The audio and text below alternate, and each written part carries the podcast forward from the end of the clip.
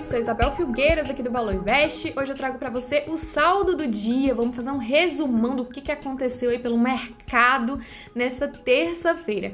Bom, aqui no Brasil não deu. O Ibovespa realmente acabou perdendo 100 mil pontos, né? Aliás, os 101 mil pontos que ele tinha conquistado na semana passada, porque o cenário também não contribuiu. E aí o índice ficou com uma queda e terminou um dia com perdas de 1,40%, com 99.606 pontos. E um dia de tanta aversão ao risco aqui pelo mundo inteiro, o dólar comercial também acabou ficando em alta, né? Fechou aí com 1,26 de alta a, R$ 5,69. Perdão, 6 não, por favor, né? e o dólar é aquele ativo de segurança, né?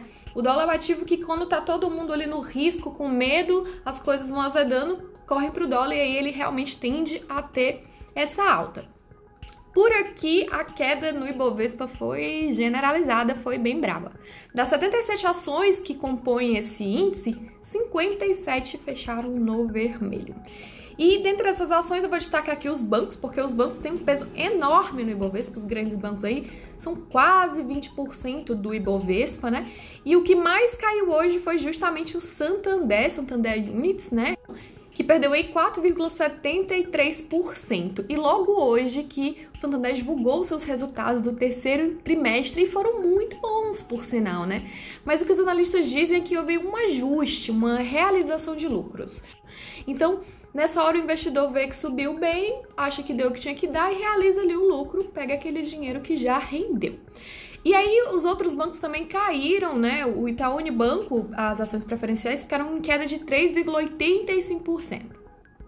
Bom, quero falar um pouquinho aqui também de política, porque a política hoje teve um papel nessa aversão ao risco.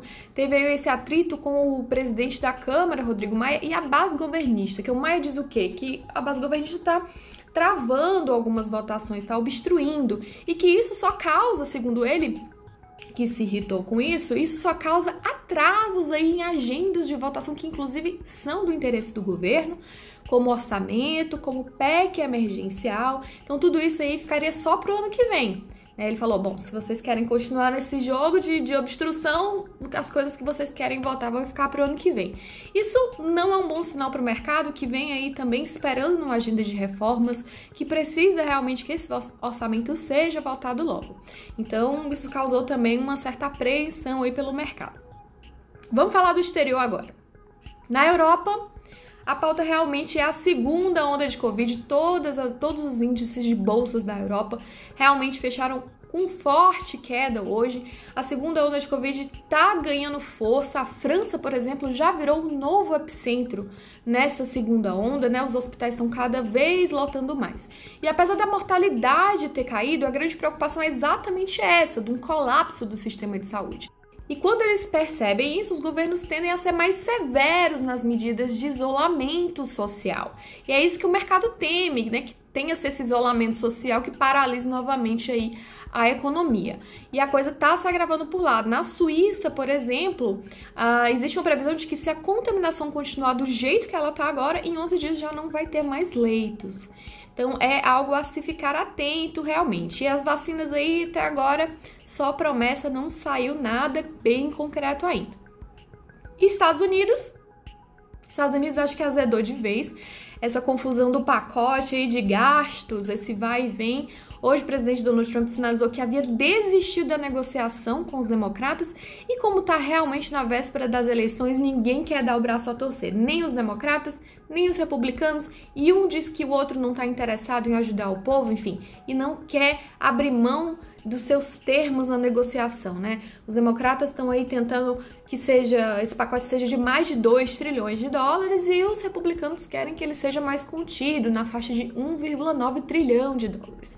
Enquanto esse impasse não se resolve, fica a incerteza no ar. Realmente acredito que só vai ser realmente votado isso daí decidido depois das eleições. E enquanto isso vai cair nas bolsas. A Dow Jones hoje caiu 0,8%.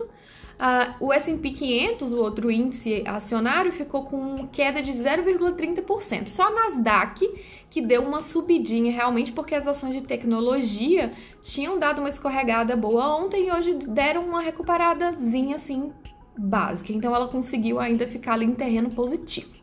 Bom, gente, por hoje é só. Fico por aqui. Obrigada. Amanhã tem mais. A gente se vê. Tchau, tchau.